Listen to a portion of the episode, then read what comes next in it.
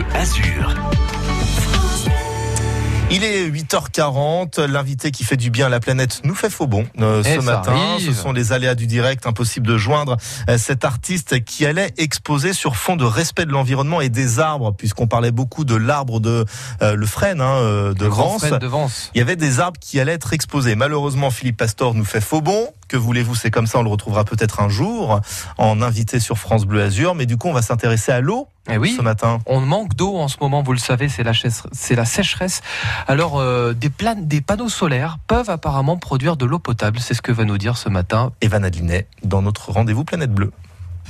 Aujourd'hui, je garde Noé, No pour les intimes. C'est le fils de ma voisine et son prof de techno est malade. Du coup, je lui fais collège à la maison. Au programme, un panneau solaire qui fabrique de l'eau. Noé, tu peux lâcher ton téléphone, s'il te plaît? On doit cette invention à Pen Wang, qui est ingénieur au sein d'une université en Arabie Saoudite. Un pays où le soleil est très présent, mais où l'eau l'est beaucoup moins. No, tu savais qu'un terrien sur quatre n'avait pas accès à l'eau potable? Euh, non. Partons d'un premier postulat. Quand un panneau photovoltaïque reçoit les rayons du soleil, de la chaleur s'en dégage à sa surface. Et c'est cette chaleur qui nous intéresse. En installant les panneaux solaires sur une couche d'hydrogel, on peut capter les micro-gouttelettes d'eau contenues dans cet air chaud. Ne me demandez pas la composition de ce gel futuriste. Le secret est bien gardé.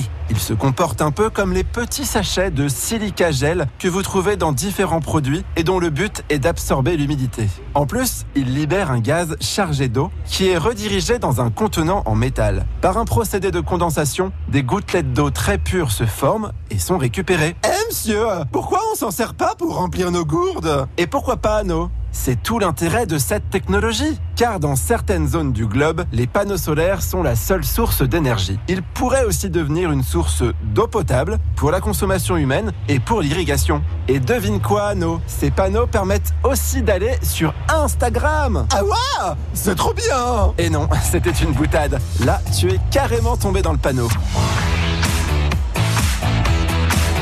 Panneaux solaires, respect de l'eau, autant dire qu'on prend soin de la planète chaque jour sur France Bleu Azur. Et l'eau, il en a été question hein, avec notre invité, dont l'interview est à réécouter sur francebleu.fr. À suivre le rayonnant, le solaire, Fabien Forel, pour toute Oh, vous êtes l'actualité. Et si vous êtes sage, on ira même à l'ombre d'un arbre avec Laurent Goria. À tout de suite.